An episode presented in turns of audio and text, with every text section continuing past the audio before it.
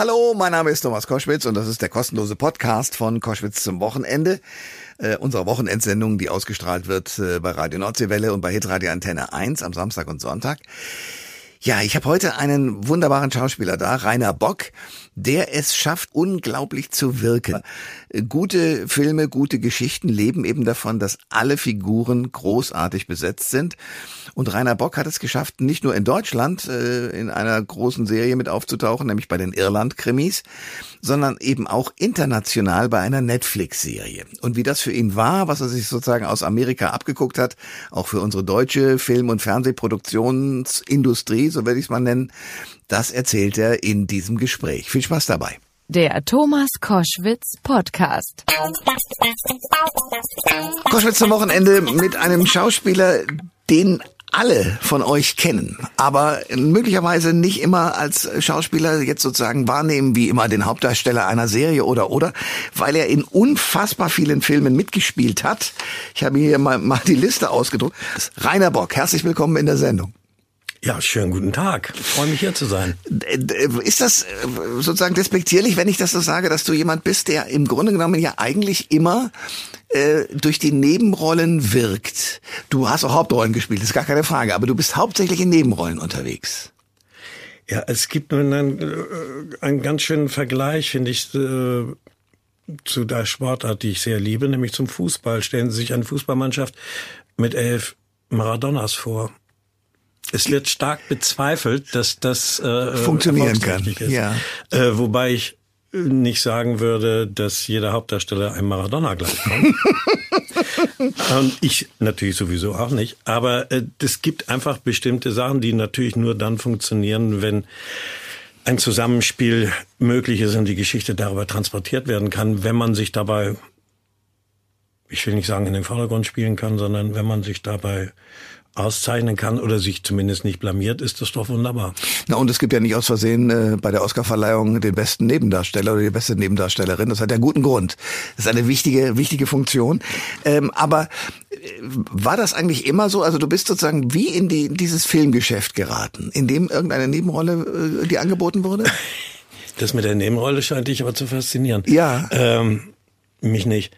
Es ist, äh, eigentlich bin ich so ein bisschen wie nennt man das, wie, wie Jungfrau zum Kinde gekommen ist, vielleicht ein bisschen übertrieben, weil ich ja in dem Beruf schon seit 30 Jahren gearbeitet habe, aber eben hauptsächlich am Theater. Und das war meine große Liebe und äh, da habe ich mich auch total wohlgefühlt und habe alles andere gar nicht entbehrt. Ich habe sogar früher gedacht, Kamera und ich, weiß nicht, ob das funktioniert. Äh, ich bin als Kind schon immer schreiend weggelaufen, wenn man mich fotografieren wollte. Also, ja, ich habe das nicht gemocht. Okay. Deswegen habe ich, ich will mich jetzt nicht heiliger sprechen, als ich bin, aber äh, deswegen habe ich da auch nie nachgesucht oder habe da Ehrgeiz reingelegt. Äh, ich hatte auch nie eine Agentur bis dahin. Und dann hatte ich das ganz große Glück, für das Weiße Band von Michael Haneke gecastet zu werden und es obendrein auch noch zu bekommen ja. und es obendrein auch nicht ganz versaut zu haben. Und dadurch ist, glaube ich, letztendlich so ein bisschen der Fokus. Äh, wer ist das denn? Wo kommt der denn her? Ja. Äh, weil ich ja schon verhältnismäßig in Anführungsstrichen alt war für eine Drehkarriere. Äh, also vorher gar nicht so in Erscheinung getreten bin. Aber daraufhin kamen die ganzen Angebote und äh, am Theater haben wir schon immer, also ich oder ich habe das am Theater immer schon für mich gesagt, Arbeit schafft Arbeit. Also man kann mich auf der Bühne sehen und wen das interessiert, der möge sich doch bitte äh, melden oder möge Ideen entwickeln. Aber dass ich irgendwo hingehe und sage, hallo, hier bin ich oder so, das habe ich nie gemacht. Rainer Bock ist mein Gast bei Koschwitz zum Wochenende. Großartiger Schauspieler und jetzt ähm, äh, am 6. Oktober zu sehen, zusammen mit Desiree Nosbusch äh, in dieser wunderbaren Serie Irland-Krimis. Wie war die Zusammenarbeit mit Desiree Nosbusch äh, vor der Kamera diesmal? Denn du hast ja schon mal einen Film mit ihr gedreht. Letzten Sommer haben wir einen, ich glaube Zweiteiler war es gedreht oder Dreiteiler? Mein Gott. Ein Zweiteiler gedreht, äh, Süßer Rausch ist jetzt der Titel, der kommt übrigens auch in diesem Herbst. Äh, da haben wir uns kennengelernt und haben uns wirklich sofort ganz toll verstanden. Auch neben der Kamera im Sinne von, wir haben viel miteinander geredet und gesprochen. Und da kam es dann auch letztendlich zu dieser Zusammenarbeit dann äh, für den Irland-Krimi, über den wir, glaube ich, heute reden wollen. Soll ich das schnell erzählen? Weil das war sehr ja. witzig. Äh, ich habe irgendwann, ich bin passionierter Angler, Fischer, Fliegenfischer speziell. Und äh, habe dann irgendwann mal zu ihr gesagt, Mensch, ich bin neidisch so, dass du immer in Irland drehst. Ich sagte, wieso das denn? Ich sage, da kann man so hervorragend zum Fliegenfischen gehen. Ach, sagt sie, ja. Dann guckte sie mich so ganz an. Würdest du das denn machen? Ich sag, was, Fliegenfischen? Ja, sagt, sag doch. Nein, sagt sie, würdest du bei uns, ich sag, du tust gerade so, als würdest du, ohne jetzt irgendjemandem zu nahe treten zu wollen, Nachmittagsprogramm machen, sag ich, so eine, eine, eine seriöse Sendung, äh, äh, ein seriöser Film, den du da machst. Ja, aber deswegen habe ich das wirklich nicht gesagt. Ja, Moment, sagt sie. Dann rief sie direkt ihre Produzentin Nicola Bock an äh, und sagte, du, der Rainer Bock würde gerne in, in Irland fischen gehen. Und dann sagte die, du wirst lachen, vor zwei Tagen hat die Digeto ihn angefragt. Und dann habe ich noch gefragt, wer macht Regie? Alex Dierbach, mit dem ich schon sehr fein zusammengearbeitet habe. Also es war eine, hatte eine witzige kleine Vorgeschichte. Und so kam das dann. Kannst du ein bisschen erzählen, ohne alles zu verraten, um was geht es in dieser Folge? Äh, es geht um einen bisher nicht aufgeklärten Mord einen vermeintlichen Mord. Bisher ist es eigentlich nur eine vermissten Geschichte einer meiner Frau. Ich spiele in diesem Film einen Kinderpsychologen, der eine Klinik leitet. Und die Frau ist seit anderthalb Jahren verschwunden. Und durch einen Zufall werden Leichenteile mehr gefunden, die meiner Frau zugeordnet werden können. Ähm, ich gerate unter Verdacht, das ist ja immer so. Der Ehemann ist ja erstmal der Erstverdächtige. Äh, und Parallel dazu gibt es eine kleine Geschichte mit einer jungen Patientin von ihm, die sehr an ihm hängt und die er eigentlich zusammen mit seiner damals noch nicht vermissten Frau adoptieren wollte. Jetzt wird die Adoption abgelehnt, weil die Familienverhältnisse unklar sind. Ähm, das ist so eine Parallelgeschichte, die da gefahren wird. Und ähm, dann wird Frau Nosbusch mit hinzugezogen als äh, Kriminalpsychologin und versucht den Dingen etwas mehr äh, Lauf zu geben. Du hast es mit dem Fliegenfischen schon erläutert. Was ist denn da so faszinierend daran? Da steht man dann äh, und macht was? Das ist lustig, weil viele Leute bedenken, man wirft die Fliege und zieht sie in der Luft über das Wasser in der Hoffnung, dass ein Fisch danach springt. Der mm, Wahrheit Genüge zu tun, man es gibt zwei verschiedene Formen von Fliegen, die man an diese Schnur bindet.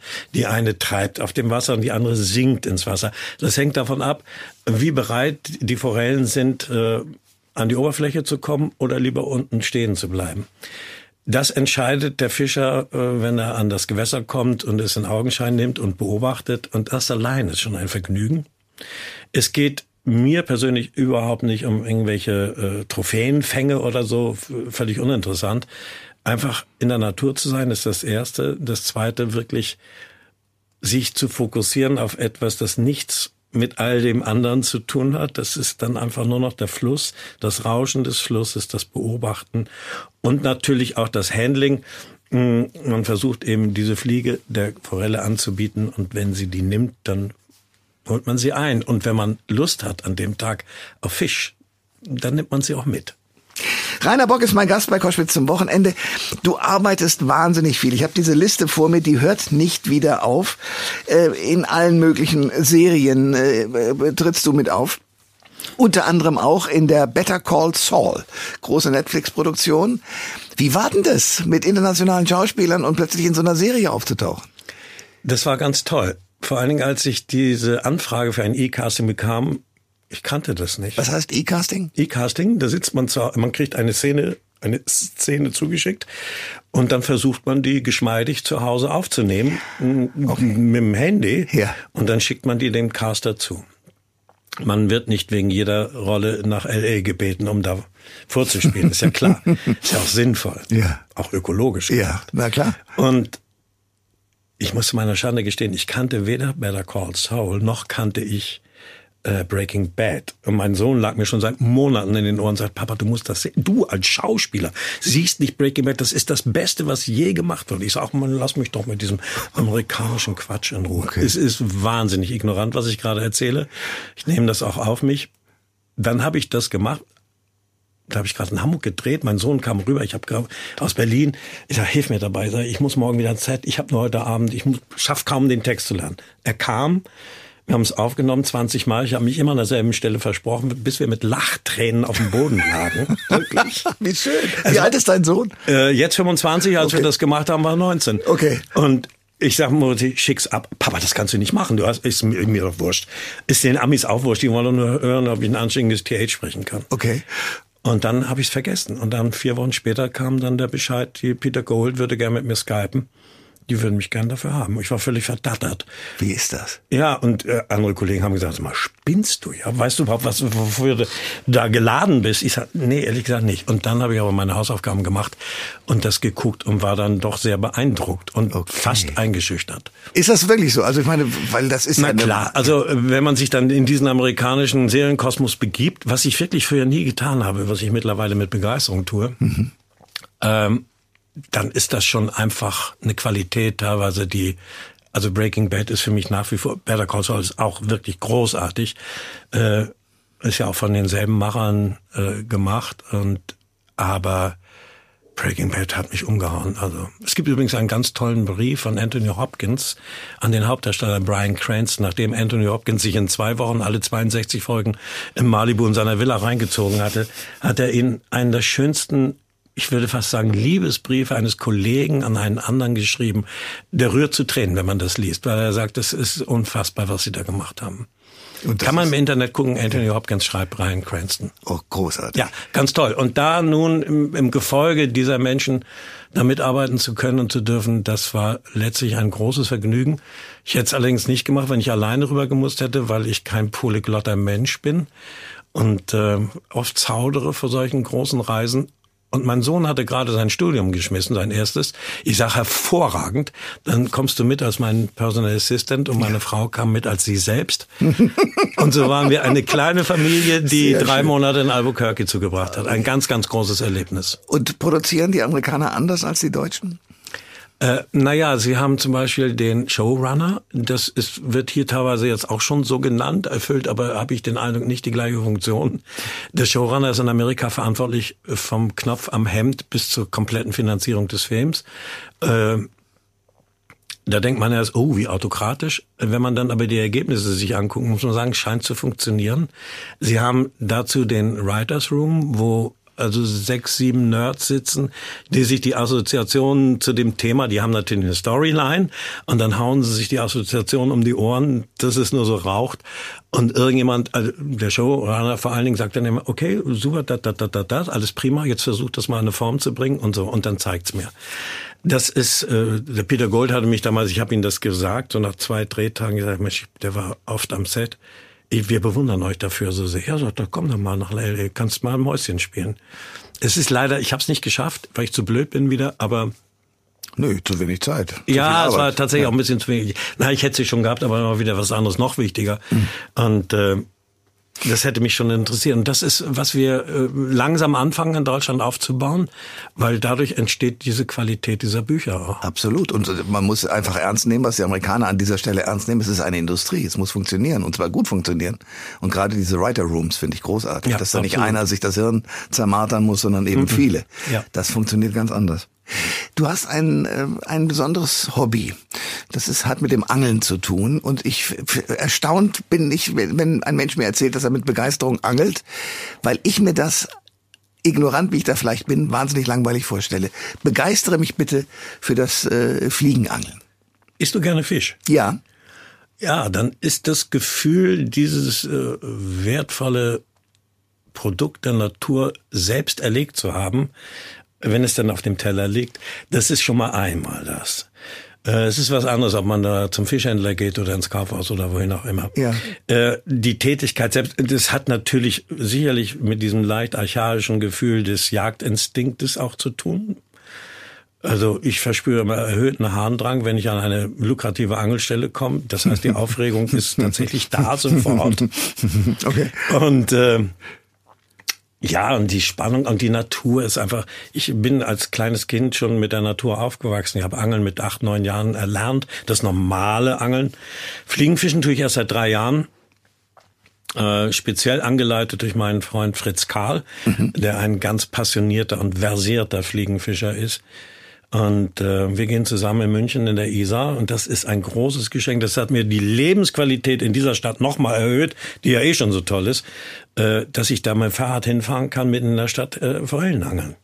Wie viele Stunden verbringst du dann so? Gar nicht lange. Äh, das ist ja nicht wie das sogenannte Ansitzangeln, wo man irgendwie in 100 Gramm bleiben mit einem Tauwurm beködert äh, in die, ins Wasser schmeißt und dann mit einer Kiste Bier und einem Radiorekorder da sitzt, bis man blau ist und das Ding irgendwann wieder reinholt.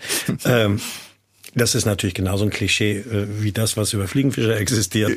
Ja anderthalb Stunden, zwei höchstens, und dann gehe ich so 100, 150, 200 Meter in der Isar ab, schaue mir die Stellen an, die lukrativ erscheinen und befische die. Abgesehen davon gibt es eine Beschränkung, man darf nie mehr als zwei Fische entnehmen pro Tag, nie mehr als 40 im Jahr, man muss genau Buch führen. Ach. Ja, man muss Uhrzeit und, und Fang genau eintragen in eine Fangliste. In dem Moment, wo man die Forelle entnommen hat, es gibt eine Begrenzung. Wer kontrolliert das denn? Ein Fischereiaufseher. Der kommt vorbei und sagt, ja, ich habe es jetzt in zwei Jahren tatsächlich letztens gerade das erste Mal erlebt. Das okay. war allerdings urkomisch.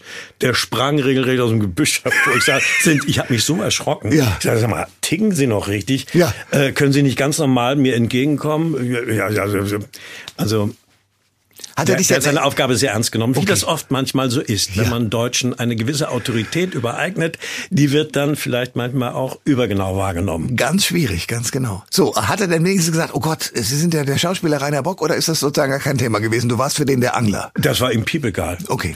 Rainer Bock ist mein Gast bei Koschwitz zum Wochenende. Wir haben gerade darüber geredet, wie das ist, äh, ja, unterwegs zu sein und äh, dieses Erlebnis zu haben, auch in Amerika drehen zu dürfen, aber auch viel natürlich in Deutschland.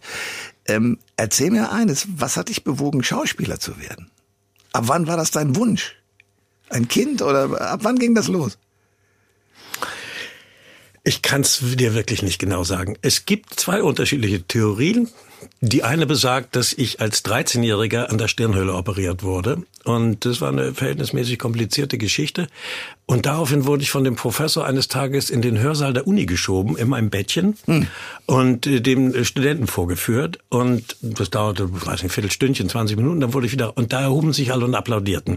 Ich glaube, das wollte ich wieder haben dieses Gefühl des Applauses und so. Ich habe mich natürlich in meinem Krankenbett erhoben, mich nach allen Seiten verbeugt. Nein. Aber, aber Rainer, das Schöne ist, dass man leider deine, deine pfiffigen Augen hier im Radio nicht übertragen kann. Ja.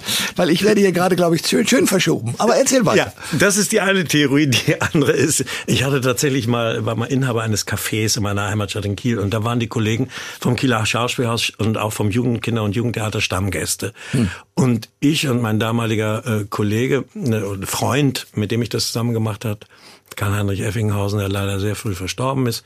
Äh, wir haben wahnsinnig viel Quatsch gemacht hinterm Tresen und so, weil es war so offen und alles. Und die saßen da mal, haben sich beölt und haben irgendwann mal so im Scherz zu mir gesagt, sag mal, willst du das nicht mal beruflich machen? Ich sage, ja, ja, hier. und dann habe ich das irgendwann, als der hm, Effi nach Hamburg wegging, war ich allein mit dem Ding und dann machte es mir auch keinen Spaß mehr, habe ich es verkauft. Und dann bin ich in Kiel äh, mal rein informell zur Schauspielschule gegangen und mich, da gab es eine private äh, ja, und der Rest ist Geschichte. Okay, ja, so, so muss man es auch anlegen. Sehr gut. Genauso. Ja, auch in dieser Größe. Trotzdem, trotzdem, trotzdem würde ich gerne eines verstehen. Wenn du so sagst, dieser Applaus. Du bist ja nun dauernd in irgendwelchen Fernseh- und Kinofilmen zu sehen. Mhm. Ähm, in schwierigen Rollen. Äh, du wirst, äh, du erschießt in einer widerlichen Rolle von hinten einen Menschen, den du gerade noch gesagt hast, der kann weglaufen und so weiter. Also, du hast das ganze Repertoire an, an Aktionen auf der einen Seite und auf der anderen Seite aber den Applaus, der im Kino Kino oder im, im, im äh, Fernsehstudio wahrscheinlich nicht so aufbrandet. Nicht. Aber in der Theaterarbeit. Vermisst du das, also den Applaus? Überhaupt nicht. Ich vermisse es überhaupt nicht mehr. Also muss ich ganz ehrlich sagen, ich habe es auch über 30 Jahre gemacht. Ich habe alle Höhen und Tiefen des Theaterlebens erlebt. Äh, natürlich nicht alle Rollen gespielt, die man spielen hätte gerne wollen, aber was sind die Tiefen?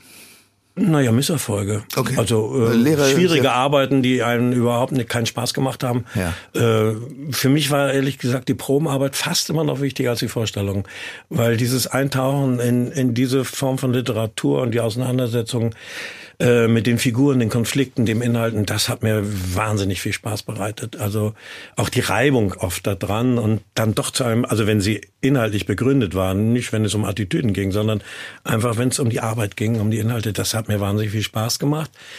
Ähm, natürlich ist ein Applaus wunderschön nach einer gelungenen Vorstellung, nach einer für, den, für das eigene Dafürhalten völlig misslungenen Aufführung trotzdem jubelnden Applaus zu bekommen, hatte manchmal, wie man in Schwaben sagt, ein gewisses Geschmäckle. Hm. Aber äh, ich vermisse das nicht mehr. Äh, ich freue mich andererseits, wenn tatsächlich mal jemand mich anspricht und sagt, ach, hallo und so, ich habe sie gestern gesehen und das und das, das hat mir wahnsinnig gut gefallen. Da freue ich mich wie Bolle. Also das ist äh, dann mal so eine direkte Rückmeldung, die man ja sonst nicht mehr hat. Ja. Aber ich bin auch im Moment, stand jetzt, durch mit dem Theater. Okay. Und dass dein Gesicht ein bekanntes ist und die Leute dich ansprechen, ähm, was macht das mit dir? Pff, nix. Es in, natürlich freut man sich, wenn es nette Ansprache. Es kommt ein bisschen auf die Art und Weise der Ansprache an. Hm. Mein uralter Freund und Kollege, nicht uralter, alter Kollege, äh, äh Axel Prahl, hat mir erzählt, dass sie ihm einmal krachend auf die Schulter ja. und sagen, na Thiel, altes Haus, wie ja, geht's? Ja. Äh, das würde ich, und das nervt ihn auch tierisch, mhm. äh, das finde ich äh, übergriffig und nicht statthaft, aber es gibt durchaus reizende Ansprachen, äh, die auch die Situation berücksichtigen, wenn man da gerade vielleicht zu zweit irgendwo beim Essen sitzt, machen das die Menschen in der Regel nicht. Aber es passiert. Und dann freue ich mich. Das ist doch schön. Wobei sich hier unser Kreis in diesem Gespräch schließt. Weil wenn du die Hauptrolle hast, wie Axel Prahl beispielsweise in der Münsteraner Tatort, dann bist du natürlich dauernd die Figur, die vorne ist und die man auch sozusagen äh, als äh, Privatmensch einverleiben kann. Das passiert dir in der Art, wie du arbeitest, in den häufigen Nebenrollen eben wahrscheinlich nicht so, oder? Nee, so bestimmt nicht. Also ja. das ist klar, wenn du überhaupt Tatortkommissar bist, ist die Popularität in Anführungsstrichen natürlich nochmal eine ganz andere. Würde dich das klar. reizen, sowas äh, zu spielen? Bin ich viel zu alt so. Quatsch. Wer will denn einen mittlerweile pensionierten äh, Kommissar sehen? Ich hätte schon ein Drehbuch. Ja, dann das können wir ja dann nach dem, diesem Termin besprechen. Aber ja. ich bin ja sowas von käuflich. Ja. Aber äh, nein, es ist, äh, das hätte mich vielleicht gereizt vor zehn Jahren. Okay. Mittlerweile empfinde ich diese auch über Erzählungen der Kollegen, die es teilweise machen und ja auch ausgestiegen sind mittlerweile, wieder diese Verbindlichkeit, die das mit sich bringt, die habe ich ja auch freudig mit dem Theater hinter mir gelassen. Also da war man ja auch doch stark gebunden. Und das ist nicht mehr so. Und jetzt äh, ist dieses freie Aussuchen, äh, wenn es, wenn es dann so viele Angebote gibt, wunderbar. Es gibt viele Angebote, wenn ich die Liste der Filme sehe. Ja, ich mache ja alles, was nicht bei drei auf den Bäumen ist. So, aha, gut. Das sagt, Quatsch. das sagt Rainer Bock, den wir sehen können am 6. Oktober, abends um 20.15 Uhr in der neuen Ausgabe des Irland-Krimis. Rainer, ich danke dir sehr für den Besuch heute. Gerne. Und wünsche dir erstens große Quoten, weiterhin viel Erfolg und viel äh, Erfolg auch beim Angeln. Dankeschön.